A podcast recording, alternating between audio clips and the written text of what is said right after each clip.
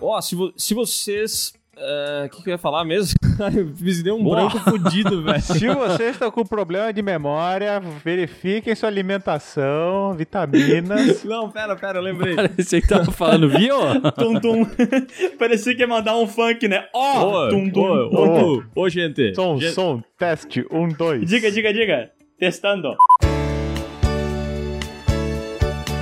Olá pessoas, sejam bem-vindos ao PeeWeeCast, o podcast do canal Piuí. Hoje estamos aqui para falar sobre filmes da hora que estão presentes no catálogo do Telecine. E para isso eu trouxe o rei, o rei cinéfilo, o rei do Jack Chan, o rei do Esqueceram de Mim, Sescom. Ah, tem que dar o play, né? dois, três e...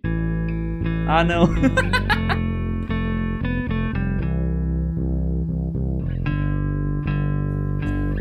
Olá, pessoas Quem fala é o Sescom.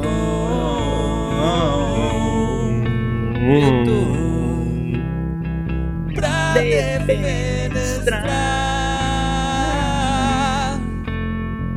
a opinião no Piuí.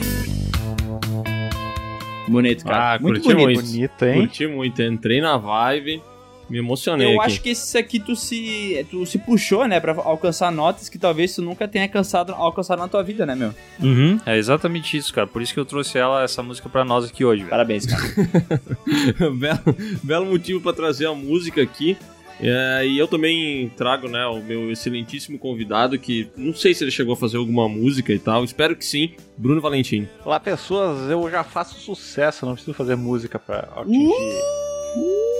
Ah, a gente já foi amigo, hein, Bruno? Ai, que maldade, cara. Isso não se faz. Ah, cara, O cara me deu no meio, cara. bah, que maldade. Não é por nada, hein? rapaziada, não é isso, não é isso, não é isso. Bom É podcast porque- pra vocês Valeu, aí. valeu, Tchau. valeu. Ah, ficou, pesou, até pesou o clima aqui agora. Pesou o clima, eu não sei se eu quero continuar, não, né? Mas assim, ó, historicamente falando, esse negócio de rixa dentro do, do sindicato é uma parada bem normal, né? É verdade. Não, vocês estão distorcendo os fatos, porque se eu fizesse uma música, eu ia afundar minha Não, carreira, por quê? entendeu?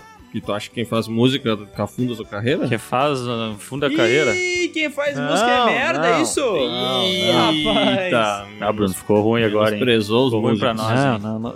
O que eu quero dizer é que o Sescon tem talento musical, eu tenho outros talentos, por isso que o sindicato se completa, sabe? Tipo, Ah, ele canta e eu danço, entendeu? Pra mim, tu só tentou dar uma corrigida na merda que tu acabou de falar, hein? É verdade. Não, não, não, não adianta, vocês nunca vão conseguir desfazer o sindicato. É, eu acho que a gente tinha que ir em É. alguma cidade grande no calçadão, eu tocar enquanto tu dança pra gente ganhar um dinheiro. Eu acho que é isso aí que tem que ser feito. Bruno, há esse tempo nós tava falando sobre a possibilidade do Piuí virar. O PeeWeeCast virar vídeo também, né? Perdi emprego, e agora? Daí tu poderia começar a dançar na tua abertura.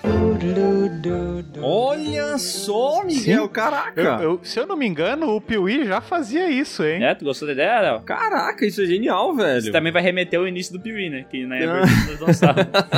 Verdade, eu lembro. Ai, maravilhoso.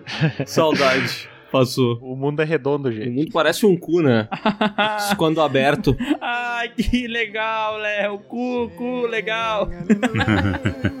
What a glorious feeling, I'm happy again. E antes da gente entrar nesse podcast trazido especialmente pelo Telecine, é óbvio que a gente precisa lembrar aqui que para você assistir esses e outros filmes, você precisa ser um assinante do Telecine.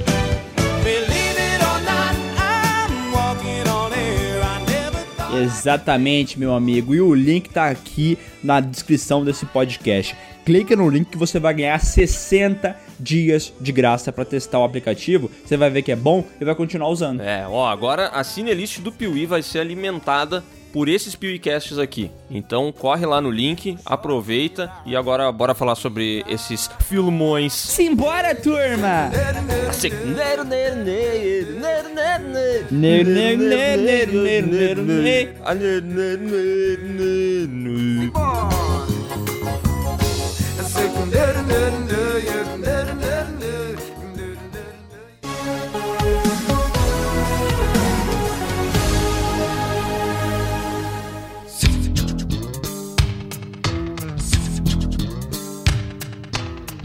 Oi, pessoal, eu tenho uma pergunta que eu pensei agora. Boa. Ô, Léo, por que estamos gravando um podcast extra, assim do nada? Ah, Bruno. Excelente pergunta, como sempre. Você ajuda muito a nossa audiência.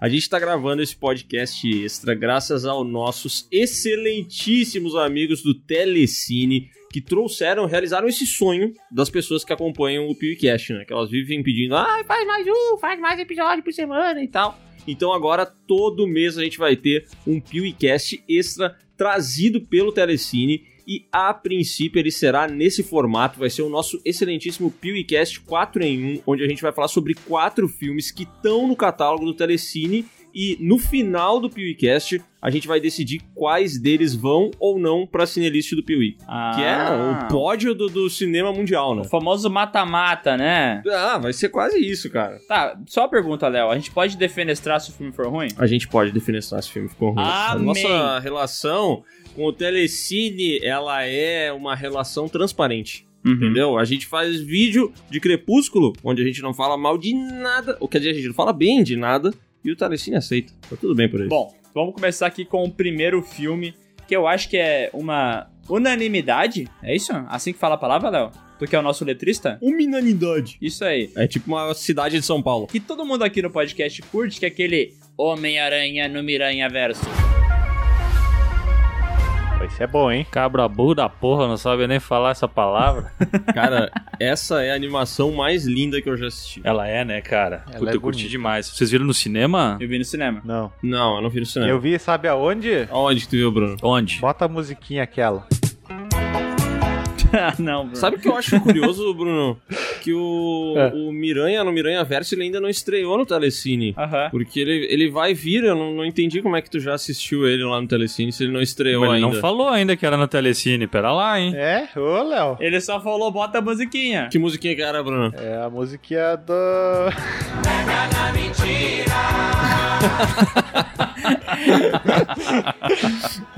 ah, eu tava querendo fazer uma coisa bonita ali, mas desculpa. gente. Ah, pegamos tu no pulo. Que nem um outro ser humano aí que eu peguei no pulo essa semana aí, Ih, rapaz. mentindo, que falou assim: Parabéns, Léo, pela conquista. Excelente carro novo, merece. E daí eu mandei. Cidadão, eu não vou falar nome, tá? Não vou falar nome, mas eu falei assim: Cidadão, você você entendeu no post que ele não tem um carro mesmo, que ele só pegou emprestado por três dias? E ele falou assim: Sim, sim, entendi isso, resolvi brincar também. Daí passou 17 segundos e ele falou: Tá, desculpa, eu me confundi, eu entendi errado, eu é, fui muito burro, eu não li direito. Esse é o tal do mula. Não, mas é que vocês não entenderam a minha lógica, pessoal. É que esse filme é tão bom que seria um pecado ele não estar na lista do Pio e do Telecine. Ah, Opa. olha aí, ó. Ah, Entenderam? entendi. Mas eu curto esse filme aqui porque, cara, vou ser bem sincero, eu já falei isso um milhão de vezes, tanto em vídeo, tanto em podcast, mas eu não sou um grande fã do Tom Holland aí fazendo o nosso querido Homem-Aranha. Então, quando saiu esse aí do Miranha Verso, eu acho que, assim, o lance do Maiores Morales é mais da hora, a historinha é bem contada, é muito inspirado em gibi, ao mesmo tempo tem um lance de tecnologia junto e aquele negócio deles inserir vários memes dentro do filme, né? Eu acho que ele é um filme que tem uma comunicação pra quem já curte HQ, sabe? Porque toda a comunicação do filme é como se fosse um quadrinho mesmo. E ele tem esse lance dos memes que agrada quem é de uma nova geração, entendeu? Cara, tem um negócio que eu acho foda nesse filme, que é, acho que tá relacionado a isso, assim, que é como ele consegue trazer o Homem-Aranha de fato pra uma nova geração. Porque a gente já assistiu, sei lá, eu quantos filmes do Homem-Aranha que é a mesma coisa, velho. É a mesma coisa. É o tio Ben, é não sei o que, aquela história, ele com a Tia May. Mesmo os filmes do Tom Holland agora, tudo bem. Não- eles não mostraram o, o, o tio Ben tomando um tiro, né? Mas. Tá, mas demonstraram o tio Tony. É, mas é tipo assim, né? cara, é a mesma coisa, tá ligado? E eu acho que essa galera, porra, esses filmes já estão aí há tantos anos, todo mundo já viu isso, sabe? É tão bom tu ver um filme que vem com uma proposta diferente, tá ligado? Que, meu, foda-se o tio Ben, tá ligado? Vamos deixar o tio Ben descansar em paz por um momento, assim. É, eu tenho a sensação que desde os filmes do Sam Raimi lá, os dois primeiros, de lá até hoje, a gente não teve nada de. nada com frescor dentro do- dos, dos filmes em live action do Homem-Aranha, sabe? E eu acho que esse Uhum. filme aqui traz uma parada realmente nova, assim. Tipo, acho que a gente mudou várias vezes de Homem-Aranha no, no, no live action. Mas nunca trouxe nada de novo, tá ligado? Ele, além dele ter o roteiro bom, ele, ele é bonito de se ver, né? É, Muito, cara. Uhum. ele artisticamente e plasticamente é muito massa de assistir. E ele traz personagens que, tipo, é do submundo do, do universo dos quadrinhos, né? Tipo, o Peter Porker, que é, é sensacional, né? Que é- Ah, aí eu vou dizer que eu não curto tanto, tá? Eu, eu curti o, o Homem-Aranha no ar lá, que é o Nicolas Cage. Eu curti aquele outro Homem-Aranha do futuro e tal, achei da hora. Mas esse Peter Porker eu achei meio exagerado, meio toscão. E principalmente o que eu não gostei foi aquele Homem-Aranha robô japonês lá, entendeu? Ah, isso é ruim mesmo. Que eu achei eu daí bobo, bobo demais. Aí já passou, sabe? Antes tava legal, referência da hora, inteligente. Daí eu acho que o lance robô e Peter Porker já ficou uma referência meio bobona mesmo, sabe? Meio infantiloide. Mas ele visualmente, velho, é um negócio muito diferente, né, do que a gente tem até então. Uhum. Eu me lembro de ver no cinema e ficar, cara, não, não lembro de ter visto nada parecido com isso, cara. Pra mim foi, foi uma experiência muito foda de ter visto ele no cinema, cara. Eu fiquei com a impressão quando eu vi o, o trailer desse filme, porque não sei se vocês lembram, antes de lançar, saiu um, todo um pedacinho do filme em, é, que passava antes de outros filmes no, no cinema, que era ele com o Homem-Aranha que tinha supostamente morto, né? Uhum. E ele tava levando o corpo do Homem-Aranha, o Peter Parker, no caso, né? é, pela cidade, passando pelos trem, assim, com uma teia de aranha. Vocês lembram disso? Não. Não. Não lembro, cara. Passou várias vezes em outros filmes, assim, como se fosse um trailer estendido, assim, Aham. uma ceninha do, do filme. E daí eu olhei aquela animação, porque ela não tem o frame rate padrão, aquele negócio 24 frames por segundo, sabe? Ele é mais travadinho, assim, ele parece como se fosse realmente um desenho que foi animado, só que o movimento é meio travadinho ainda, entendeu?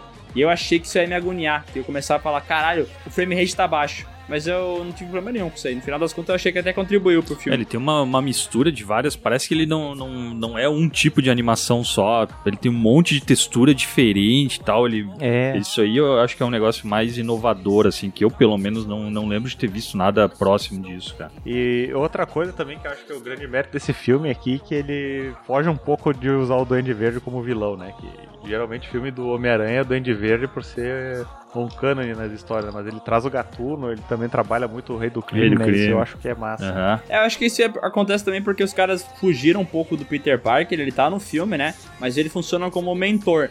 E aí, claro que é bem diferente, mas ele é quase como se fosse o tio Ben do Miles Morales, tá ligado? Sim. Uhum. Que ele é a figura que ensina, a figura que fala como é que a parada vai ser com ele, os dilemas morais e tudo mais. Mas o que eu curto dele é que, por mais que ele seja essa figura de mentor, ele tá de saco cheio, tá ligado? Ele tá querendo, ah, não, não aguento mais essa merda, já tentei, não deu certo, todo mundo que eu conheço morreu, é um inferno. Ele tá naquela pegada, sabe, só Uhum. me deixa dormir. Eu acho isso da hora, velho. Se ele é um herói mais humano, né? Tipo, ele já É. abandonou o negócio, ele já não tem Dá mais aquela aquela. desconstruída no personagem Aham. interessante, né? Isso é muito bom, cara. Sim. 2,000 on thermometers, 2,000 surrounding us. Travel 2,000. Ah, tu falou ali do, do Nicolas Cage também, né?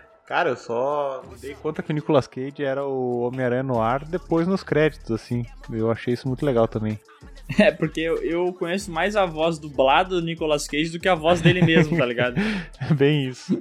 Então, depois que eu vi que era ele, eu falei, ah, bom, mas é interessante saber que ele tá num projeto desse, Aham. né? Aham. E ele é um baita fã, né? Ele é, ele é fã pra caralho e ele tem um range muito louco, né? Porque ele vai desde o filme B do sci-fi até grandes produções, passando por animações, ele vai pra tudo que é lado, né? Precisa pagar boleto, né, amigo? Exatamente. Pois é, o Nicolas Cage, sei lá o que que deu com ele, né, cara? Ele caiu numa onda aí, eu acho que o que. O que chamam ele pra fazer, ele topa. Sei lá. E o cara que. aquele Mahershala Ali, né? Ah, aqui ó, tô vendo, tem a Zoe Isabella Kravitz, que é filha do Lenny Kravitz. Tem o Jake Johnson, né? Aquele cantor também, né? Upside down. Sabe aquele lá? Aham. Sim. Isso aí tá lá. Ela é filha do Lenny Kravitz mesmo? Segundo a fonte de dados Wikipedia, é, mas eu Olha não, aí, não cara. Ah, não, então confia. Ah, e a Zoe Kravitz é aquela mina que vai ser a mulher gato, né? Não sei. Não A sei. gente começa a puxar um monte de alt tab, né? Mas é ela, assim. Caralho, a filha do Lenny Kravitz vai ser a mulher gato? Meu, ela fez X-Men, é, dia- não, X-Men primeira classe, vocês não lembram dela? Quem que ela fazia na primeira classe? Ela era uma mina que tinha umas bombinhas, eu acho que era... Como é que é o nome da, da personagem? A Jubileu? Eu acho que era Jubileu o nome dela, mas... Não, não. Angel Salvador, tá escrito aqui. É Angel Salvador. É uma personagem que joga bombinha, mas não é a Jubileu. Mas é tipo a Jubileu, sei lá que porra é essa. Angel Salvador. Não, não, não, confundi. Ou ela joga bolinha, mas eu sei que ela tem asa. É isso que eu sei dela. Ah, é tipo uma mariposa, não, com chão, a libélula. É, mas ela não joga bombinha no filme, eu tô ficando louco. Tem alguém no filme que joga bombinha. Qual é o estúdio por trás desse filme do, do Miranha Verso, hein? Porque hoje em dia toda a animação ela é feita pela Pixar ou pela DreamWorks, né? Ah, Sony. Olha só, rapaz. Cara, eu, não, eu tava vendo aqui dos diretores, eu não vi nenhuma das animações deles. Mas é uma galera mais envolvida com a arte mesmo. Tem um deles que participou da parte de, de efeitos especiais do Minority Report. Sim, é que dois deles foi, foi a primeira experiência de direção dos caras, né? Muito doido isso, né? Quando chega um projeto que não tem nenhum, nenhum grande nome envolvido e ele vem meio, parece que do nada, assim, né, cara? E dá tão certo. Uma coisa que eu acho bem da hora desse filme também é ele fugir um pouco do padrão do padrão Pixar, DreamWorks, sabe? Ele não, não, é o filme que vai fazer você chorar pra depois, sei lá, ele parece que ele foge um pouquinho daquele daquela pegada tão emocional que 99% das animações hoje em dia saem, né? É, é porque eu também acho que ele funciona pros dois públicos, né? Funciona pra crianças que gostam de ver cenas bonitinhas do personagem dele pulando e tal. Mas ele também serve pra quem curte o personagem e é mais antigo, sabe? Sabe as referências do que eles estão falando e tudo mais, entendeu? Quem curte, curte, né? É, não é tipo uma, uma história infantil, entendeu? Tem esse lance que eu acho meio infantilóide do, do porquinho lá e da, da robozinho, mas ele tem um dilema legal, interessante, tem o, o tio dele lá que é o vilão, plot twist, tem uns elementos bacanas no filme. Mas eu acho que a parada que mais fez ele ser popular para as pessoas, as pessoas realmente ter, ter, gostado dele e tal, é esse lance dele abrir o multiverso, né? Que eles falam, ah, pegar uma aranha de cá, pegar uma aranha de lá.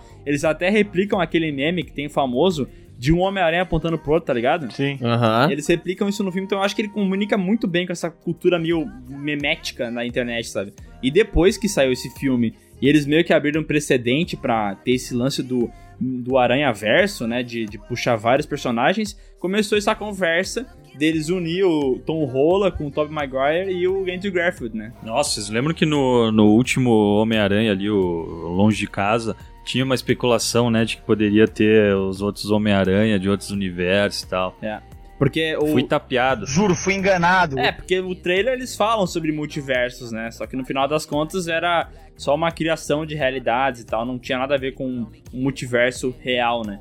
Mas, assim, todo mundo quer isso, todo mundo pede essa parada no Twitter, e eu acho que depois do que aconteceu do Snyder Cut, de, por causa de hashtag de Twitter, os caras dar 100 milhões na mão do Zack Snyder pra ele fazer o filme que ele quiser, Aham. eu acredito muito, cara, que eles vão comprar essa ideia e vão colocar esses três Homem-Aranha, essas três versões de Homem-Aranha num filme, entendeu? Mesmo que seja só uma participação, uma coisa pequena, mas eu acho que vai rolar sim. Sim, eu acho que isso faria muita alegria dos fãs, né? Agora, recentemente, quando a gente tá gravando esse podcast, faz pouco tempo que saiu o trailer do Shark Boy Lava Girl 2, aí sei lá o nome do filme. E aí, nossa, teve uma galera que começou a reclamar porque o Shark Boy não é mais o carinha do Crepúsculo lá, né? Parece que é um outro ator agora. E tu vai no- na, na- tipo assim, no trailer do filme, vai em postagens de Instagram oficiais do, do, do lançamento e tal. E, putz, tem uma recepção muito negativa, né, cara? Parece que já é um, um, um fator para as pessoas não gostarem da parada, sabe? Elas já vão meio predispostas a, a achar problema na- no negócio. Então, sei lá, acho que hoje em dia tá muito importante ouvir o que, que a galera quer, né? Pois é. Father, unforgivable.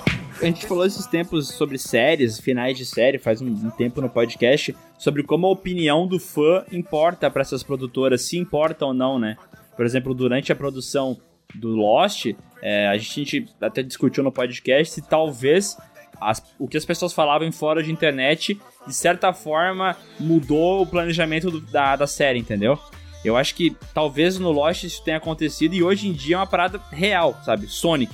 Nego não gostou do design do Sonic. Os caras falaram e mudaram, entendeu? Aham. Ah, mas que tava ruim também, né, Miguel? Vamos ser sinceros. Tava Não, ruim, mas eu não, tô, eu não tô dizendo que é uma, uma coisa ruim da internet. né? Eu acho que às vezes é positivo, como do- no caso do Sonic, e às vezes pode ser negativo, sabe? Pode ser que aconteça alguma parada e tal, que seja, ah, os caras tão chiando, chiando, chiando, ah, porque a gente quer isso, porque a gente quer aquilo, e daí quando sai não é exatamente aquilo que o nego achou que ia ser, entendeu? É perigote, né, meu? Tu deixar a galera ter tanta voz assim, porque Eu acho que na maioria das vezes a galera não sabe exatamente o que, que é, cara. Aham. Porque, por exemplo, eu, ah, eu amo, realmente amo o que foi feito no The Last of Us Parte 2, por exemplo. Mas os fãs odeiam, entendeu? Então, se fosse largar na mão de fã, certamente Aham. que eles teriam feito uma parada completamente diferente, que fosse agradar os desejos molhados deles, e talvez não tinha sido uma, uma coisa tão original que saiu, entendeu?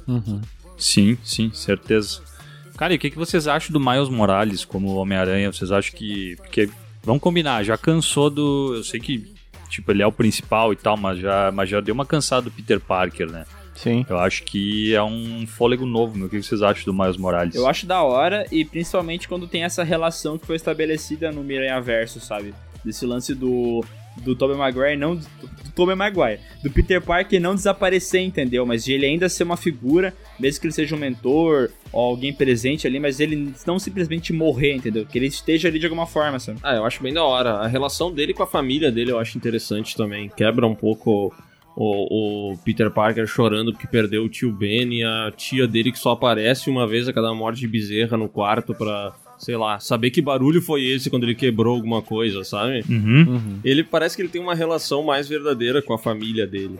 E acho que também tem uma questão de representatividade que é interessante nesse filme, sabe? Sim. Eu acho da hora eles trazerem um, um Homem-Aranha negro aí. Entre tantas tantos filmes que, que fazem isso, a gente vê tantas franquias fazendo e tal, e eu acho que nesse caso ficou, putz, ficou muito natural e eles conseguiram dar uma pegada pra esse moleque que eu acho que tem tudo a ver com com um cara jovem de, de subúrbio, tá ligado? Eu gostei bastante como ficou o Miles Morales. E eu acho que é porque os caras também, eles fazem da maneira certa, entendeu? Eles não pegam o Peter Parker e falam, "Ó, agora o Peter Parker vai ser negro, entendeu? Não, eles pegam, inventam um personagem, mudam algumas características dele, utilizam o mesmo universo, mas pra criar um personagem novo. O que eu mais odeio de tudo é quando, tipo assim, tem a- o personagem Hulk, e daí tem a mulher Hulk, que Uhum. é igual o Hulk, só que mulher, entendeu? Porra, daí é meio bobo, entendeu? Se os caras não conseguem mudar, escrever uma parada nova, que seja realmente diferente, que pode usar o personagem e o mundo que ele vive, mas pra criar uma parada nova, eu acho que daí é só querer agradar uma parcela do público, entendeu? Sim, outra coisa que é legal do, do, do Miles Morales e da relação dele com o Peter Parker é essa, essa dupla de mentor e aprendiz, né? Que ah, o clássico Homem-Aranha, o mentor dele é praticamente o tio Ben, né? Que é aquele cara certinho, que sempre guia pro bo- bom caminho. E a relação do Miles Morales e do Peter Parker aí no filme é que nem a gente comentou antes, né? O Peter Parker tá ligando o, foda-se, assim, né? Vamos fazer do jeito que dá pra fazer. Se der pra fazer, eu faço. Se tiver vontade, eu faço. Enquanto o Miles Morales tá ali todo empolgado com os poderes e quer fazer os negócios certos, só que o, a referência dele é um cara totalmente oposto do, do que ele prega, né? Então isso eu acho que é muito legal pra construção do personagem e do desenvolvimento da história também. Ah, eu só fiquei um pouco chateado, pra ser sincero, no Aranha Verso. Que beleza, tem um monte de personagem do mundo do Homem-Aranha e tal, da hora, são interessantes. Só que não tem aquele que eu queria ver. Não tem o Homem-Aranha japonês, entendeu? Ele Hum. aparece lá rapidamente, mas ele não é um personagem. Cadê o Homem-Aranha japonês de Uzi metendo bala em vagabundo, velho? Ah, é com o Leopardon no fundo. Exatamente, cara. Olha, isso eu acho um pecado capital. E eu gostaria muito que o segundo filme do Aranha Verso focasse nisso. Não cometer esse erro, né? É, pô. Mas eu acho que eles até guardaram, sabe? Foi aquela história de, pô, aqui já tem o Peter Parker e tal, quem sabe a gente não guarda pro, pro segundo filme. Ah, bom. É, e o Miles Morales, ao que tudo indica, vai, vai expandir, vai aparecer também em- nos outros filmes. E o jogo já apareceu, né? No, nesse jogo do Homem-Aranha ali, da, que é exclusivo da Sony. E eles também dão a entender, né? Tem um momento que aparece o tio do, do Miles Morales no de, ah, de volta pra casa. E ele fala um negócio, ah, tem um, tem um, tem o meu sobrinho, não sei o que, que é o Donald Glover que faz ele. Hum, Ah, ele é. Ah, que louco. Mas aí mudou. Nossa, eu nem lembrava disso, velho. Ele, em teoria, é pra ser aquele tio bandido lá, que é o. Qual que é o vilão mesmo? O Gatuno. O gatuno. Isso. É pra Mas ser a idade Gatuno. não bate, né? É bem diferente, né? Não, não, é outra coisa, outra pegada. Cara, olha só, só um comentário que doido. Eu tava pesquisando aqui. Desde 2011, todos os filmes que venceram o Oscar de melhor animação foram da Disney ou da Pixar. Tipo assim, na década inteira, só teve aquele rango que não era da Disney nem da Pixar e que particularmente eu acho um puta filme sem graça que venceu o Oscar. Depois o Miranha Verso. né? Bom, mas vamos pro, pro próximo filme, né? Que a gente tem que definir, né? Se, porque no final das contas vai ser um embate, entendeu? O Aranha Verso já vem com a bola lá em cima, entendeu? Será que o próximo filme pode lutar contra ele? Qual que é o próximo, Léo? Cara, o próximo filme vem direto do futuro, velho. O Exterminador do Futuro, Destino Sombrio. É, não pode. Ah, não. né? Não pode. Esquece que eu falei. Cara, Cara, vocês tinham esperança que viesse um filme bom? Porque eu tinha. Eu também. eu tinha, mas eu tinha porque o que os caras a falaram gente de sempre não. tem, né? A gente é muito otário, velho. Vai se Não, ferrar. não, não, não, para, Léo. A gente não é otário, tu tá louco. Olha o que os caras falaram. Olha o que esses filhos da puta ficaram falando antes de lançar o filme. Não, porque o filme tá muito bom. Não, porque o James Cameron tá envolvido na produção. Não, porque vai ter o Edward Furlong, ele vai voltar como John Connor. Não, porque esse aqui é o melhor filme desde é, o Exterminador do Futuro 2. Os caras fizeram uma campanha fodida, falaram que ia ser maravilhoso. A gente obviamente vai se empolgar, entendeu? É, cara, é muito doido, né? O James Cameron, quando falaram assim, o James Cameron está envolvido de verdade. Ah, eu fiquei muito esperançoso, cara. Nossa, eu confiei nele assim, cegamente, tá ligado? Eu nunca esperei que ele fosse me dar uma rasteira. E é ruim, né? Sim, até aquele nosso podcast de expectativas que a gente fez, não lembro quando é que foi. A gente trouxe muito disso, né? Que a gente tava. Eu, pelo- eu pelo menos tava cheio de esperança com esse filme, porque ia ter o James Cameron envolvido e tal.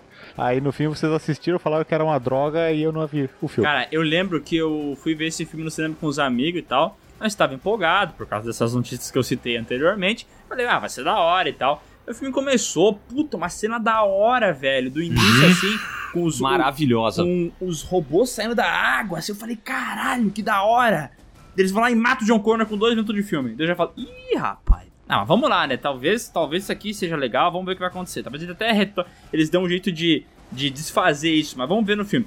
Daí teve a cena lá daquela mulher que era aprimorada, lutando contra robô. E eu falei, caralho, que cena da hora, né? O A robôzinho. cena da fábrica? A cena da fábrica. Eu falei, cara, Ah, eu acho muito da hora coreografia boa e tal.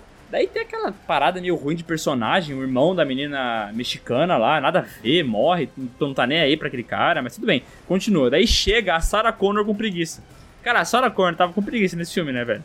E daí, beleza, ela tá lá, eu falei, pelo menos uma hora vai dar bom, eu tô muito confiante. Mas quando chega na cena da mosca, aí eu falei, beleza, é zoado mesmo, a parada é tosca. E daí já não deu pra mim mais cedo. Dali pra, pra frente foi só soco na cara. É, daí quando aparece o Schwarzenegger, cara, daí o cara fala, ah, não, que eles fizeram isso, meu. Tiraram ele do, do rancho dele, em que ele fica andando com aquele burrinho maravilhoso pra ele fazer isso, cara. Não, meu. É, realmente é vergonhoso. E é vergonhoso o conceito dele. Tá, eu, eu gosto, talvez, dele ficar inteligente. Eu acho interessante isso aqui, beleza, pode ser que fique bom. Mas quando ele pega e coloca o limãozinho na corona e entrega pro pessoal. E o nome dele é Carl. Ah, não, velho, ele instala tapete. Ah, não. Porra, pelo amor de Deus. Ficou uma merda. Cara, tem uma cena que eu gosto muito, que é o Schwarzenegger, tipo, eles já estão partindo pra ação, assim, e aí eu a, corta pra uma cena onde o Schwarzenegger tá falando uma. Cara, parece uma estratégia de combate e tal, só que na real ele tá dando detalhes sobre como funciona a instalação de tapetes e cortinas, assim. Eu acho muito boa, cara. Eu acho ele muito engraçado, velho. Mas O, o, o Terminator, inclusive no, no outro filme, no Gênesis, no Gênesis era um pouco over the top, assim, ele se passava algumas vezes. Mas o Schwarzenegger fazendo esse tiozão que meio que ficou obsoleto, eu acho muito engraçado. Pena que, assim, não, não salva, entendeu? Mas eu me divirto com ele, velho. ele foi pra zoar, tu não acha? Ah, eu sei lá, eu acho que ele tem muito carinho pelo personagem. Não, mas se, Porque- se ele tivesse carinho pelo personagem, não ia fazer aquilo, caralho. Eu acho que ele tava de. Ah, vou brincar. É, Falaram assim pra ele, ó, Schwarzenegger quer fazer mais um filme? Ele falou, eu posso ser o Schwarzenegger? Ele, ele falou, sim, pode ser. Daí ele, ele foi ele mesmo, entendeu? Ele foi a mesma pessoa que eu vejo no Instagram dele. É verdade. Porra, vocês estão quase me convencendo que esse filme é bom e eu queria que ele ganhasse pra lista do Telecine pra eu poder assistir agora. Não, mas tu, tu pode ver ele fora da lista do Piuí. Não, mas eu quero fazer certo. ah, tá. Ah, tu só consome o que tá na lista do Piuí, é isso? Muito bem. Exatamente. Ah, maravilhoso. Com algumas exceções, né? por exemplo, Esqueceram de Mim, aí eu sei que não tá na lista, mas eu assisto daí. Bruno, outras. me explica, é, tu já fez isso quatro vezes durante a gravação. Tu realmente não consegue fazer esse lance aqui de tá falando de ir pro lado, né? Mas eu tô É. parado aqui na frente do microfone. Não, tu não tá parado. Porque eu já ri duas vezes aqui pensando, mas que filho da puta. Eu ouvi o Léo rindo na hora que tu fez isso, eu falei, ah, ele tá rindo disso aí, tenho certeza. Ah, meu Deus do É. céu, o que, que eu faço? Não, e o curioso é que tem a oscilação, que às vezes ele também começa a falar assim, né? Eu não sei se vocês perceberam. Hum. Às vezes parece que ele come o microfone. Ah, meio que ele gosta de dar um crossfade na voz, ele vai falando, ah, eu É. acho que a coisa tem que ser dessa maneira. Entende? pra não ter um corte seco no áudio. Eu acho que o Bruno é da cultura do SMR, tá ligado? Ele gosta de aplicar isso à vida dele. É por isso que ele faz essas paradinhas, entendeu? A gente só não. É só um gênio compreendido. Ah, eu já sei o que eu vou fazer. Eu vou ligar meu vídeo aqui pra vocês ficarem me vendo e, e- e me. Cara, se tu dirigindo. mexer uma polegada pra direita, eu vou falar, opa! Mexeu. Ô, Bruno? ô, ô, ô. É Pronto. verdade. Tá melhor assim? Tá, cara, deixa eu botar bem no centro da tela, que agora eu não vou mais nem prestar atenção no que a gente tá falando. Eu só vou ficar te controlando. Tá, eu vou, vou, vou me mexer e vou usar o microfone, assim, ó. Tô vendo caralho, quase derrubei a mesa. Entendi, Bruno. Pode fazer isso aí, velho. Vai. We arriving to Congonhas Airport. The weather is very cold. Pamonha quentinha. Tu ia falar o que te incomoda ali. ah, meu, tem uma hora que ele, come- ele começa a falar sobre uma relação de amor que ele tem. Bah! Ah, cara, não dá, velho, não dá. Não, Isso ele é muito fala ruim, né? Assim. A minha relação com a minha esposa não é baseada na parte física. Ah, sim, não tem como, né, caralho? É baseado na parte emocional. Eu falo assim, tá errado ser física e tá errado ser emocional. Você é um robô, rapaz. Você é um robô. Não esqueça isso. Não tem que ficar se relacionando com o humano, né, meu? Não, tá cara, louco? pelo amor de Deus. Ah, eu acho esse filme Tu mata o mano. desgraçado. Se relaciona com o Air Fryer, sei lá, né? E daí É. eles trazem, né, a John Connor moça no filme, né? Porque é a mesma coisa, só que daí ela é mulher. Pra aquele lance que eu tava falando antes da, sobre criar um personagem novo pra fazer diferente, né? Daí os caras trazem ela e tal. E tipo assim, vocês notaram alguma diferença pra estrutura do filme dela ser mulher ou não? O Salvador. Não mudou nada. Ah, matou o John Connor. Mas agora tá uma salvadora da pátria mulher. Tá e daí? Tipo, eu não entendi qual que. Que, que isso muda tanto na trama pra ser tão importante eles terem mudado o sexo do Salvador, entendeu? Pra fazer aquela piadinha de não, você não é a mãe do Salvador, você é o Salvador. É pra isso só? Eu estou sentindo uma treta. Ah, eu acho que isso incomodou muita gente também, né, cara? Esse filme aí sofreu um hate grande por conta disso. Dessa introdução de vários personagens femininos.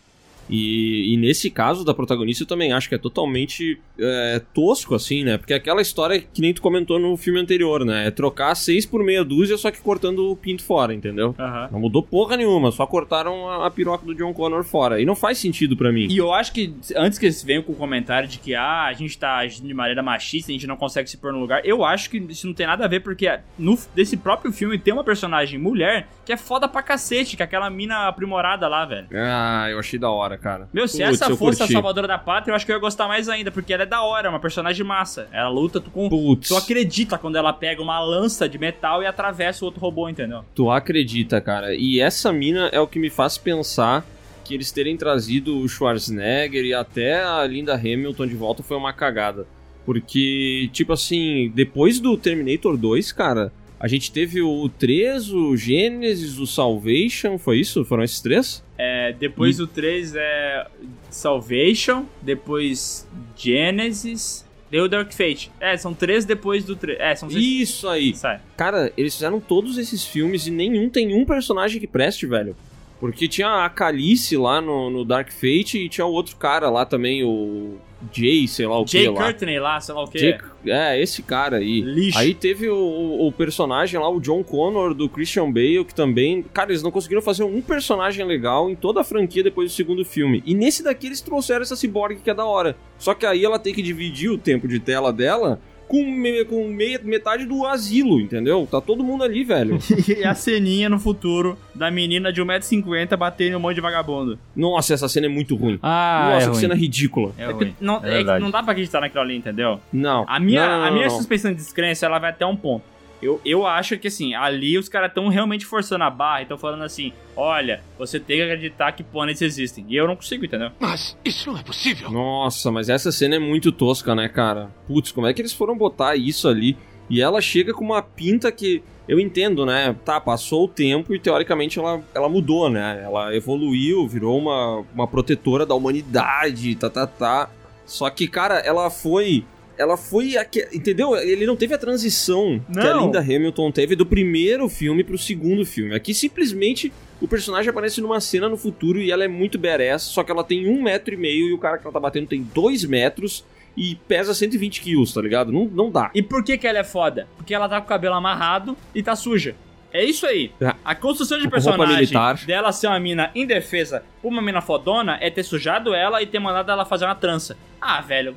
Não, né? Faz bagulho de direito, né, porra? Se é pra. É que nem o Léo falou, se é pra perder o tempo com um monte de cena de velho que a gente já gosta, corta isso aí fora e coloca uma cena dessa menina se preparando e mostrando como que ela virou tão foda, entendeu? Eu acho que a gente devia ter feito, ter colocado os Exterminadores do Futuro no- nas continuações que a gente queria ver pra gente poder criar a nossa própria continuação. É, né? verdade. Eu acho que é Esse uma boa, talvez seja o melhor candidato, né, pra uma parte 2 daquele podcast. Mas se bem que não, porque pra mim é o seguinte, ó, esquece essa franquia, entendeu? Para, não vem fazer um, um sétimo filme. Não, deixa pra lá, ó. O primeiro, o primeiro filme é muito bom, o segundo é excelente. Tá bom assim, entendeu? Não precisa fazer mais nada pra mim. É que, cara, a gente já discutiu sobre, é um mundo que é muito foda, meu. A gente gostaria muito de saber mais sobre, então a gente fica pensando quanto daria pra expandir isso aí. Só que, cara, ou eles ficam muito presos aos personagens que já existem. Eu já falei, a Sarah Connor, meu, nossa, quando ela aparece lá, a velha empoderada com uma bazuca, eu falo, ah, não, cara, não, meu. eu quero meu cigarro. É, uma senhora fumante, cara, sério, ela devia estar com andador, não tem como, cara. Então acho Tu não que tinha- acredita, né, velho? tinha que dar uma esquecida nessa galera aí, cara. Tentar explorar um outro lado ali da, da devastação humana ali pra, pra ver como é que poderia rolar, velho. E é como. por isso que eu não, não, não odeio tanto assim o Exterminador do Futuro Salvação. Que por mais que ele tenha ali ó, aquele ator meia boca do Avatar lá, tá ligado? Como é que é o nome desse cara? Sam Worthington. Uhum. cara bem meia boquinha, ele pelo menos tenta fazer algo diferente do que uma pessoa que vai pro passado pra proteger outra pessoa, entendeu? Eles tentaram mostrar como é que era um mundo é, da guerra entre humanos é, e robôs, assim, e falharam em alguns pontos, eu acho que outros pontos são legais, mas pelo menos eles tentaram fazer diferente. entendeu? Mas como é que foi a repercussão desse filme aí, meu? Eu não lembro da época. Tipo, a galera chiou muito por não ter o Schwarzenegger? Salvation? É. Eu lembro que ele foi um filme assim, é, não foi tão criticado é, quanto outros filmes da, da franquia foram, mas eles ah, falaram mal desse ator aí, principal, o Sam Worthington, que ele não tem carisma nenhum. É, também teve a treta porque, pelo que eu entendi, é, eles colocaram o Schwarzenegger no filme naquele CG vagabundo lá, né? Sim. E daí eu li umas críticas no Rotten falando, ah, os caras fazem fanservice vagabundo, entendeu? Mas eu não sei se eu concordo com isso, porque eu acho a cena mó legal. Cara, eu acho que esse filme aí passou em branco. Ele meio que passou assim, e a galera até se esquece dele, sabe? É que ele tem uma nota tão baixa assim que eu, eu não, não sei se confere, entendeu? Eu acho Terminator Salvation muito mais filme que esse Dark Fate.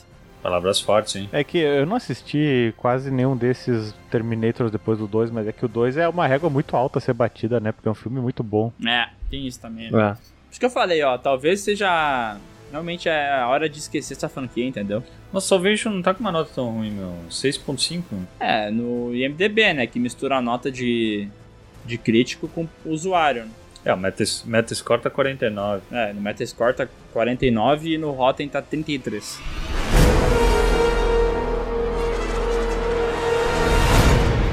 Tá, ó, mas já que tu entrou no Salvation, vocês concordam que o Exterminador do Futuro Destino Sombrio é o melhor depois do segundo filme? Porque realmente a crítica bateu muito forte nessa, nessa tecla, É. né? E o filme é bem avaliado, tá? É...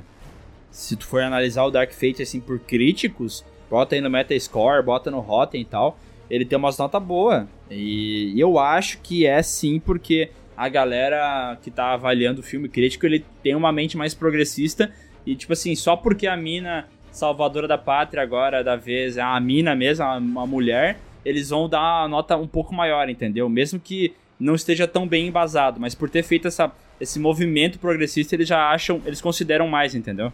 Eu acho que pode rolar isso, sei lá, não sei. Pode ser, pode ser. Mas eu vou dizer que nesse caso eu, acho que não foi uma mentira, na minha opinião. Eu- esse daqui pra mim é o melhor filme depois do 2. Só que isso não significa nada, entendeu?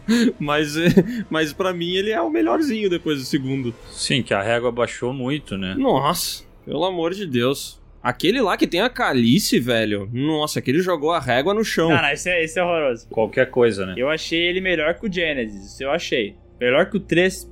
É, talvez, talvez. Mas não sei. Que o 3 o que me incomoda é que ele é o 2 piorado, né? É, ele é uma DLC do 2 ruim, né? Uhum. É. Cara, e quando.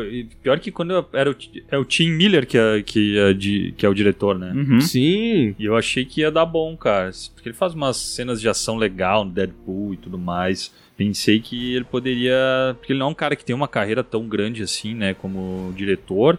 E a mostragem era legal. Tipo, tudo bem, Deadpool é completamente cômico. Mas o que tinha de ação era legal. Sabe que tu falou um bagulho que me chamou muita atenção, porque é- esse diretor aí que fez o, Deadpool, ele faz Deadpool várias cenas de ação zoadas. Por exemplo, o Deadpool vai fazer uma parada muito incrível, só que ele falha no meio em slow motion, por exemplo, né?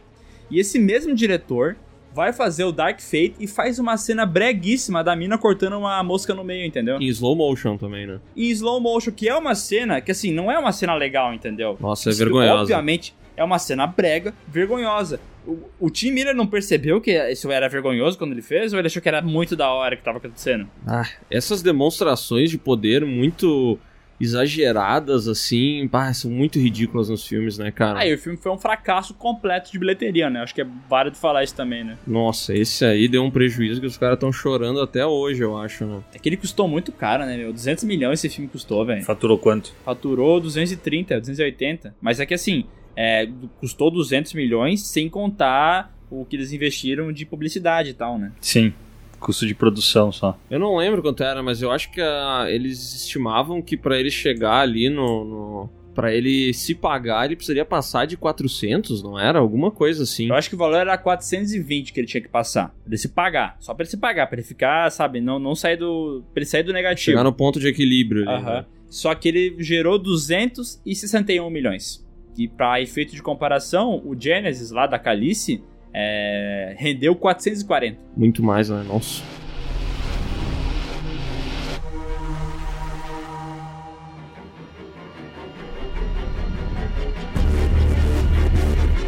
Ó, vamos falar agora então sobre um filme que pegou muita gente com as calças na mão, que foi O Homem Invisível. Um filme que eu acho que ninguém tava esperando muita coisa, né? Cara, não sei, eu acho que não. Depende, né? Quem curte o Leaf Whannell lá, o cara que fez junto com o James Wan o filme Jogos Mortais, talvez tinha um certo interesse pra ver o que, que ele ia fazer, né? Que ele não é um, um diretor com muitos filmes no, no, no catálogo dele, né? Mas tinha uma, uma outra coisa interessante. É, ele. Como é que é o plot desse filme? Porque eu só vi o Homem Invisível do Kevin Bacon. É a mesma coisa a história? Peraí, só um comentário que esse Leaf Whannell, que o Miguel falou ali, que ele tinha pouca experiência como diretor, ele só tinha dirigido o Sobrenatural, o capítulo 3 ali, que é um filme tão esquecível que mesmo tendo feito a saga no Piuí, eu não lembro qual é. Horroroso. Horroroso. Eu não sei, eu não sei que filme é esse. Cara, eu eu assisti vou te o filme, lembrar. a gente gravou o vídeo e eu não sei. Eu vou te lembrar porque minha memória é boa pra cacete. Esse filme aí é o Sobrenatural que tem a menina lá.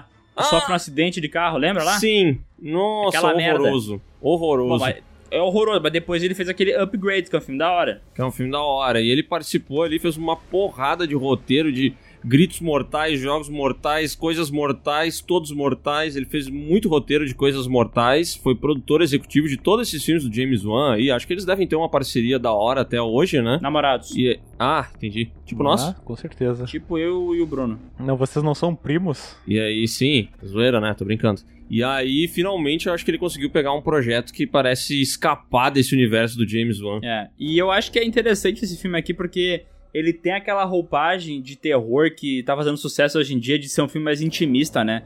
Que é uma pegada meio assim, a bruxa, hereditário, que não é um monte de jumpscare, aquela parada padrão, sei lá, invoca verso, entendeu? Aham. Eu acho que ele tentou fazer uma parada mais intimista, assim, e funciona bem pra caralho, velho. É, o, o Bruno perguntou ali sobre o filme, né? Isso. A moral é que tem uma mulher que vive com um cara e esse cara é super abusivo, agressivo e tal, mantém ela presa. Ele é um cara completamente doente, assim. E chega um dia, ela meio que trama uma escapatória de casa e tal, vaza de lá, e depois de um tempo ela descobre que ele morreu. Ele se matou, né? Só que na real ele não se matou, e aí começa todo o drama ali de que ela suspeita que ele esteja observando ela, que ele tá por toda parte, entendeu? Ela começa a a ficar com esse medo. E aí, tipo assim, o cara tá invisível, então ela começa a falar pras pessoas, aí ninguém acredita e tal. Mas, cara, eu achei bem interessante esse filme, na, na real. Eu gostei bastante, assim, que ele, que nem o Miguel falou, não é um filme entupido de jumpscare. Eu achei que ele trabalha super bem esse lance da mulher ficar com trauma e de ter uma relação conturbada, sabe? Eu gostei, eu, eu comprei o medo dela, assim, porque tem cenas em que ela demonstra muito, muito medo, tá ligado? Do cara, assim. E se tu se tu não comprasse a ideia, eu acho que ficaria bem tosco, assim. Parecia que, sabe, aquela coisa assim, tá, meu, porra, mas precisa ter tanto medo assim. Mas eu não, não fiquei com isso, sabe? Eu comprei a ideia dela. Não, mas até uma coisa, como é que ia funcionar o jumpscare nesse filme se não dá pra ver o monstro? Nossa, velho. É que jumpscare geralmente é com barulho, né, Bruno? É, é só barulho, né? Pode ser uma... E o barulho tu não vê muito, É. né? É, pode ser um celular caindo da mesa, né? ah, depende se assistir o filme que nem o meu pai, que tira todo o áudio. Pode ser um gemidão do zap. E aí, o gemidão do zap é, É um jumpscare.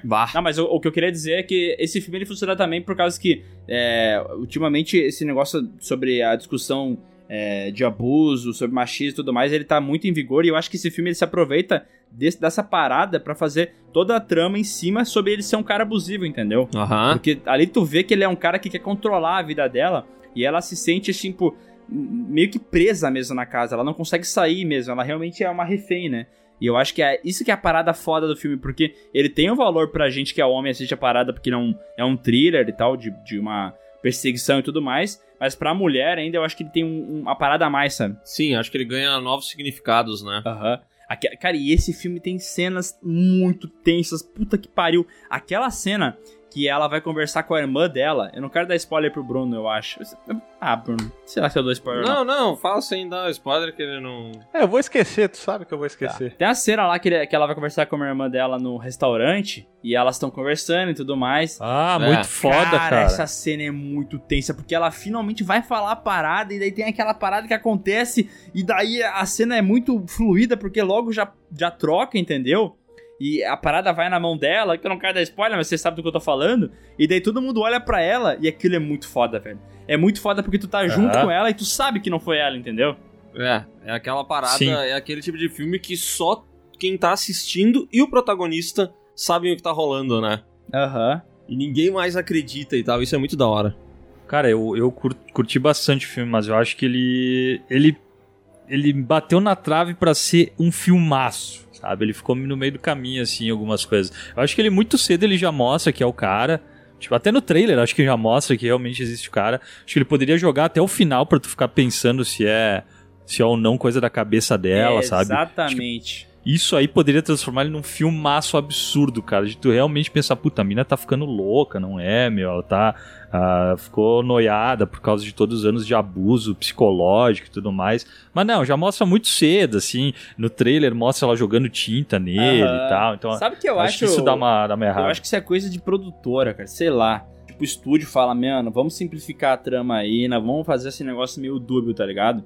Porque ele, eu vejo que tinha várias coisas setadas pra ele fazer o filme é, com esse pensamento de tu não saber se ela tá realmente vendo aquelas coisas, se elas realmente estão acontecendo, ou se ela tá pirando, né? Por exemplo, ela vai pra casa do marido da irmã dela, não é um negócio assim? Isso aí, isso aí, Ex-marido. isso aí. Ser irmão ou uma É o- amiga. pelo que eu entendo, é o marido da irmã. Isso aí. E daí o pessoal começa a não acreditar nela, acha que ela tá inventando história, e daí tu também não sabe se ela tá inventando, e daí que nem o Ciscom falou logo, eles já explicam. Eu acho que se o filme, tipo assim, eles tirassem alguma dessas paradas muito expositivas de que realmente é, existe o bichão, ele ia ficar com essa parada até o final, e poderia ser até o final, entendeu? O filme inteiro, tu não saber se é piração dela ou se o lance aconteceu. E pra mim, o, final do filme é muito inventivo, tá ligado? O plano que ela faz é muito elaborante. Aí ela, nossa, vai lá pra puta que pariu pra ela conseguir resolver a situação, entendeu? Eu também acho que ela vira muito fodona, né? Aham. Ela vira o John Kramer no final. É, o final do filme, pra mim, ele meio que foge do que ele tinha construído até então, sabe? Tipo assim, eu acho que é uma, uma volta por cima muito grande, tá ligado? Tipo assim, meu, até então, putz, eu tava traumatizado, eu tava mal, olha só, mas, pô, fui me recuperando, vou lutar contra isso e tal, mas aí no final, é isso aí que o Sescon falou, John Kramer, né? Ela chegou num, num ponto, assim, que é demais, é uma virada muito grande, né? Eu acho que era porque, é, por ter esse, esse tom mais é, empoderadora até o filme, sabe? Da mulher conseguir se libertar da parada. Ela que tinha que fazer o lance, entendeu? Ela que tinha que matar o cara que capturou ela, o cara que era o agressor, o, o abusador. Ela que tinha que fazer isso, entendeu? Não poderia ser, por exemplo, Sim. o, a- o cunhado dela ajudar, entendeu? Uhum. É que, cara, eu acho que de repente até a forma que ela faz, se ela. Porque acabou virando. Nossa, ela arquitetou todo um plano e tal, muito foda. Ele é muito rápido, né? É. Ela, tipo, ela tá contando com a. A câmera é tipo um ventiladorzinho, né? Que vai indo de um lado pro outro, né? E daí ela tem que fa- fazer a limpeza da parada logo quando a câmera tá virando. Ela faz uma velocidade que tu não compra, né? Pois é, meu, se fosse mais na cagada mesmo, tipo, ela meio que na reação ela acabou fazendo um negócio e matando o cara. Daqui a pouco eu acho que seria mais, mais legal do que ela ter planejado completamente o negócio Uhum. ter virado a fodona. Mas eu curto esse filme, cara. Eu, eu não tava dando um centavo pra ele. Ainda mais porque o trailer, o pessoal falou, ah, tá tudo no trailer. E realmente, cara, se tu vê o trailer, tu já pega spoiler de quase tudo, né? Mas mesmo assim ele deu uma surpreendida em alguns pontos, algumas cenas. E eu achei um trailer da hora. assim. Uhum. Também curti. É, Eu acho o efeito gráfico dele ficando invisível meio palha. Eu achei meio bobão, assim, meio mal feito. Inclusive, prefiro o efeito invisível do filme do Kevin Bacon. Também. Cara, eu não, eu não tenho tão fresco na minha memória o filme do Kevin Bacon, mas eu lembro de ser meio ruim o CG, cara. Não é. Não é? Não. É bem feito pra caralho. Cara, eu, eu achei legal, meu. É, é que, tipo assim, esse. Hoje, eu acho que é muito difícil de fazer um filme como era esse Homem Invisível aí do Kevin Bacon, porque aquele lá ele era mais baseado no foda-se. No, nossa, os caras inventaram um negócio, é quase uma parada meio super-heróica, né? E, e hoje eles não tem como fazer isso, porque hoje tudo tem que ter uma parada tecnológica. Não, não, é tecnológico, é por isso que eles conseguem fazer e tal. E eu achei legal, cara. Achei a explicação, eu achei interessante, cara. Achei massa. É spoiler o jeito que ele fica invisível nesse filme ou, ou dá pra contar e não vai estragar a minha experiência? Ah, dá pra contar. É um macacão lá que ele coloca e fica invisível. Ah, bom. É, é tipo umas câmeras, né, que fica replicando tudo que tem ao redor daí, uma parada assim. Uhum. E é legal porque às vezes ele, ela bate em certos pontos nele. E, e certos pontos onde tem câmeras ele deixa de ficar invisível, entendeu? Entendi. Ele meio que vai quebrando a, a roupa dele. E, cara, aquela cena que ela Tipo quer pegar a roupa né? na. Tipo uma escama, isso aí. E aquela cena que ela quer pegar a roupa na casa do cara, tá ligado? É Uhum. tenso aquilo, né, velho? É, Porque tu fica na ponta da cadeira que ela não vai conseguir pegar. O início do filme também, dela tentando escapar, é tensíssimo. Esse filme é cheio de cena tensa, ele cria uma tensão legal, né, em vários momentos, até na casa ali, naquela hora que acaba com o balde de tinta também é legal, que ela tá lá cozinhando e começa a acontecer umas coisas diferentes, ele cria uma tensão legal, cara. Eu acho que ele tem um tom bacana em alguns pontos. Claro que depois tu descobre que realmente tem o cara invisível, mas que às vezes parece assombração, né, até. Uhum. Como se fosse um. Porque na história do filme eles dizem que o cara morreu e tal, o cara desapareceu, tá morto e tal. E daí tu não sabe se realmente, né, é o cara ou se é outro, outro lance, né? A gente tá falando sobre filmes que merecem ou não entrar na cinelist do Piuí. E agora, é, esse filme que eu vou trazer, ele também tem essa questão, mas ele tem outra parada, que é eu devo ou não assistir, que é Sonic. Ah, então, cara. Tu tem alguma relação com o Sonic na tua vida? Tu gostava desse personagem? Não? Hum, então já começou com um ponto negativo. Tu gosta de filme pra família, assim, filme mais piada mais infantil, nessa pegada? Não. Ai, tu gosta do Jim Carrey? Gosto. Ó, tem o Jim Carrey nesse filme, tem o Jim Carrey sendo Jim Carrey, mas é que assim, é, eu, na minha opinião, o filme do Sonic não é um filme pra quem gosta do personagem Sonic e não é um filme pra quem jogou os games é, e acompanha o personagem há muito tempo e tal. Eu acho que ele realmente é um filme de apresentação desse personagem pra uma nova geração, sabe? Porque, cara, é, ele é bem infantil. É um filme bem infantil, assim. E pra mim ele não é um filme ruim, entendeu? Eu acho ele um filme divertido. Só que ele tem que. Tipo assim, a gente tem que entender que a proposta dele é essa: é entreter crianças de 12 anos de idade, 8 anos, sei lá eu, assim. Eu achei ele um filme bem, bem infantiloide, sabe? Bom, é porque eu vi que na época que lançou o filme ele foi meio que um, um fuzuê da galera falando assim: caraca, o filme é da hora, é bem legal, é divertido e tudo mais. Porque eu lembro que antes dele lançar, todo mundo aqui e todo mundo que tá nesse podcast não dava um pila por esse filme aí, né? É. E daí eu acho que, que tinha muita gente nessa pegada e quando foi assistir, se divertiu. Teve coisas que achou da hora, bacana, assim, nada genial. mas foi o suficiente pra se entreter e acabou ah, falando que o filme é bom. Ah, Mas é que eu não vi ainda, então eu não sei, né? Mas é uma questão de expectativa também, né, cara? Eu me lembro que a gente tava na CCXP, inclusive, quando tinha um monte de ativação do Sonic, e a gente tava muito com uma expectativa de que não ia dar nada. Então talvez seja esse o problema, sabe? Mas, meu, a minha pergunta é: ele é muito melhor que o filme do Pica-Pau? não, mas peraí, Chescon. o filme do Pica-Pau, ele é um dos piores filmes já feitos, cara. Cara, o filme do Pica-Pau é um lixo, né, velho? Jesus, ele é muito ruim, cara. E eu tenho uma pena daquela mina brasileira que ela pensou assim: é agora, é Tô agora feita. que Hollywood vai me ver. Agora me consagro. Tô feita! E aí se meteu nessa furada, velho. Que filme horroroso. Não, o filme do Sonic é muito melhor do que o filme do Pica-Pau. Mas ele é muito melhor.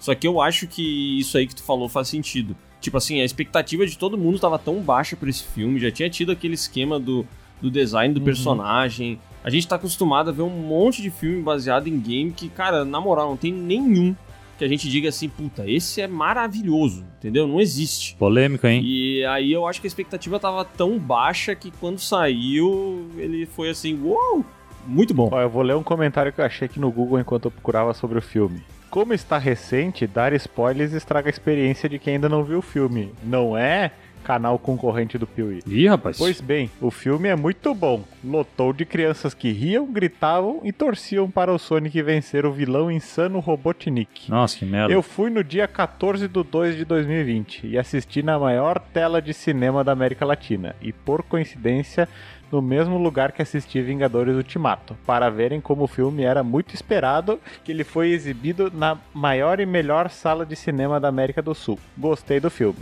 muito. E o policial que pensava ser patético no filme caiu bem e na hora certa das suas participações. Sega, agradecemos pelo primeiro passo do Sonic oficialmente estrelando nas telonas. Que venham mais filmes. Ah, não precisa de mais podcast, né? O Bruno acabou com o Sonic aqui, né? Leu uma resenha inteira aí do filme, né, cara? Essa é a minha função. Bom, eu vou ter que ver o filme, eu acho, né? Porque senão vão falar mal de mim depois, que eu falo mal das coisas sem assistir e tudo mais. Então eu vou me dar esse trabalho de ver o bichinho azul correndo. Eu tenho uma side quest pra propor aqui.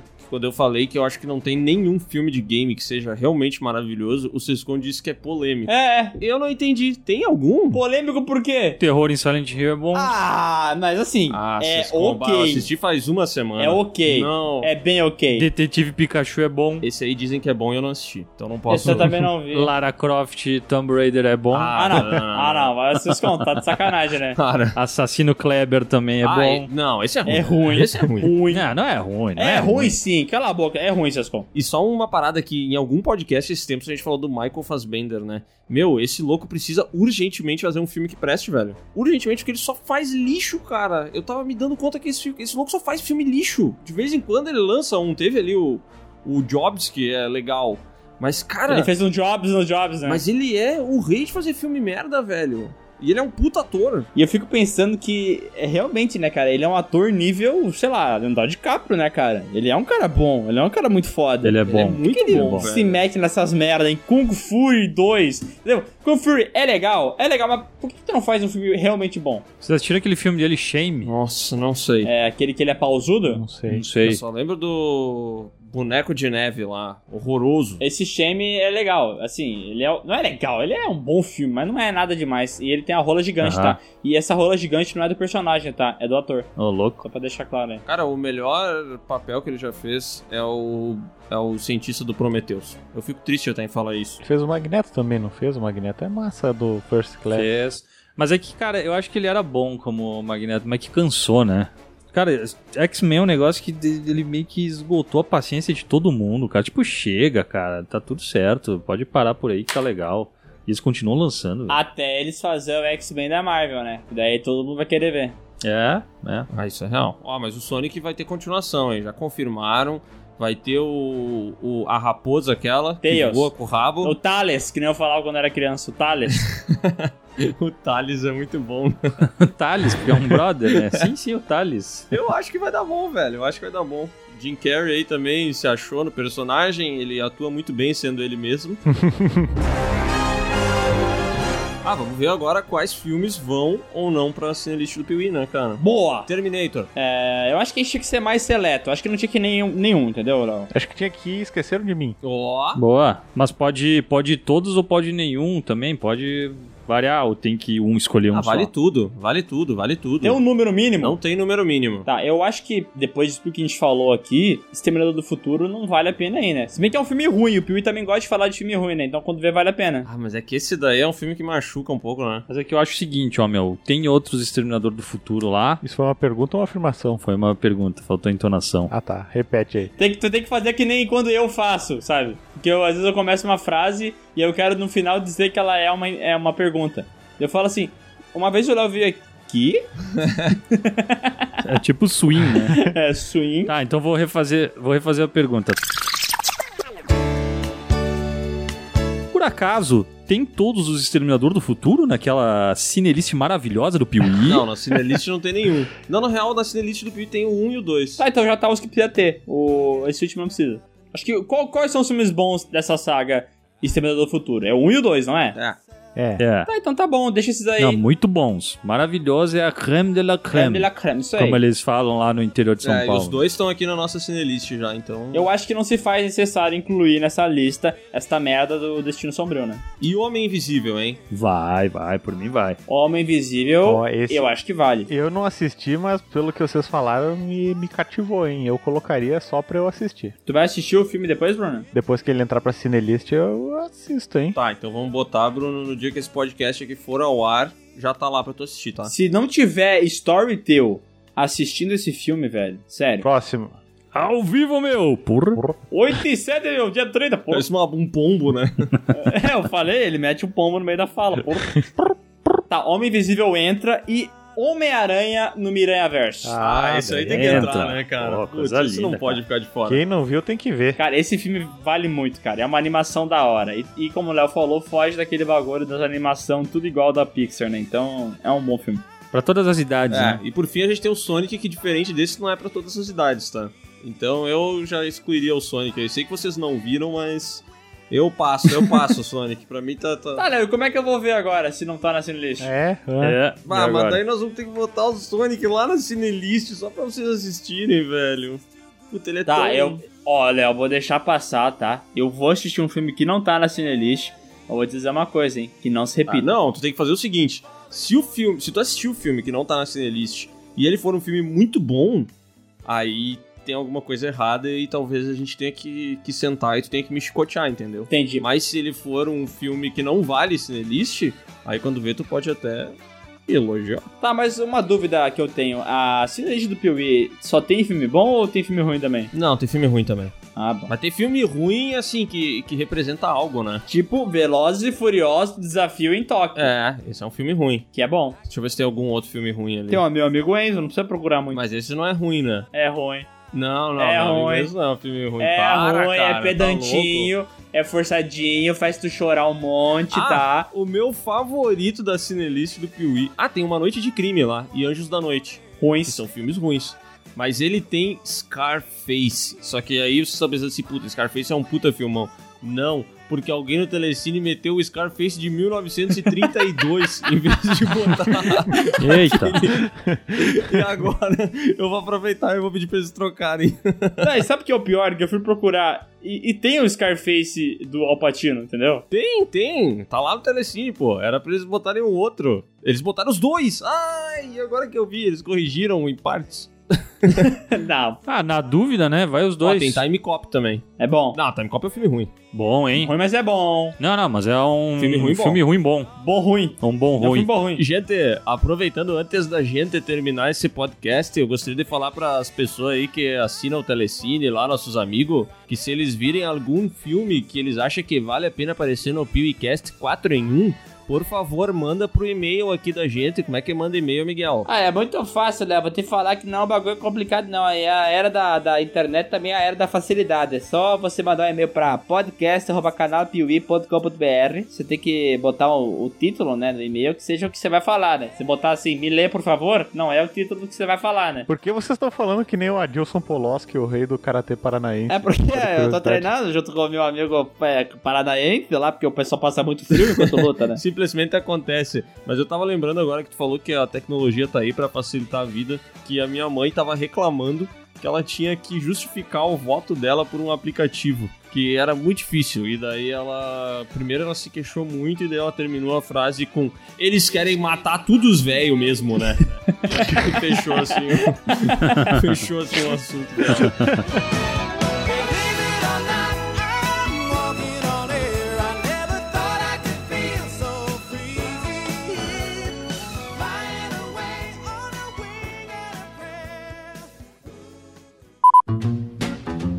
Agora toca a musiquinha aquela. Ah, não precisa nem botar a música, né? É só botar tu cantando. Canta aí um Por isso que eu pedacinho. disse que, que eu não preciso fazer música pra fazer sucesso, viu, gente? Eu acabei de Bruno, já que todo tu tava- o patrocínio do Telecine. Já que nós comentamos antes cantando a bola que talvez tu seria um bom cantor, tu não quer tentar cantar a música Believe It or Not aí pra gente ver se consegue usar? Posso tentar. Vai lá, eu vai não lá. sei a letra, tá? Mas eu sei o ritmo. Não, não, não, não. Vai a letra que tu sabe, de cabeça, aham. Sentimento, vai. Believe it or not, lock it away. And then it I think it say, Where could I be? Believe it or not, it's just me. Maravilhoso. Maravilhoso. Esse aí ia fazer um sucesso no calçadão na praia, velho. E infelizmente, como não tem vídeo, vocês perderam a minha atuação aqui cênica, dançando, né? Que eu disse que é, essa é a minha virtude, não a música. Quase o Michael Jackson que tá vivo ainda. Quase. Não, isso aí eu só perco pro, pro, pro Audionias, né? É, É, esse- É o Jonias Jackson. é um, um Michael Jackson que tá vivo eu entendo como quase um Audionias, né? Aham. O Audionexon. Isso, o Marques Jackson.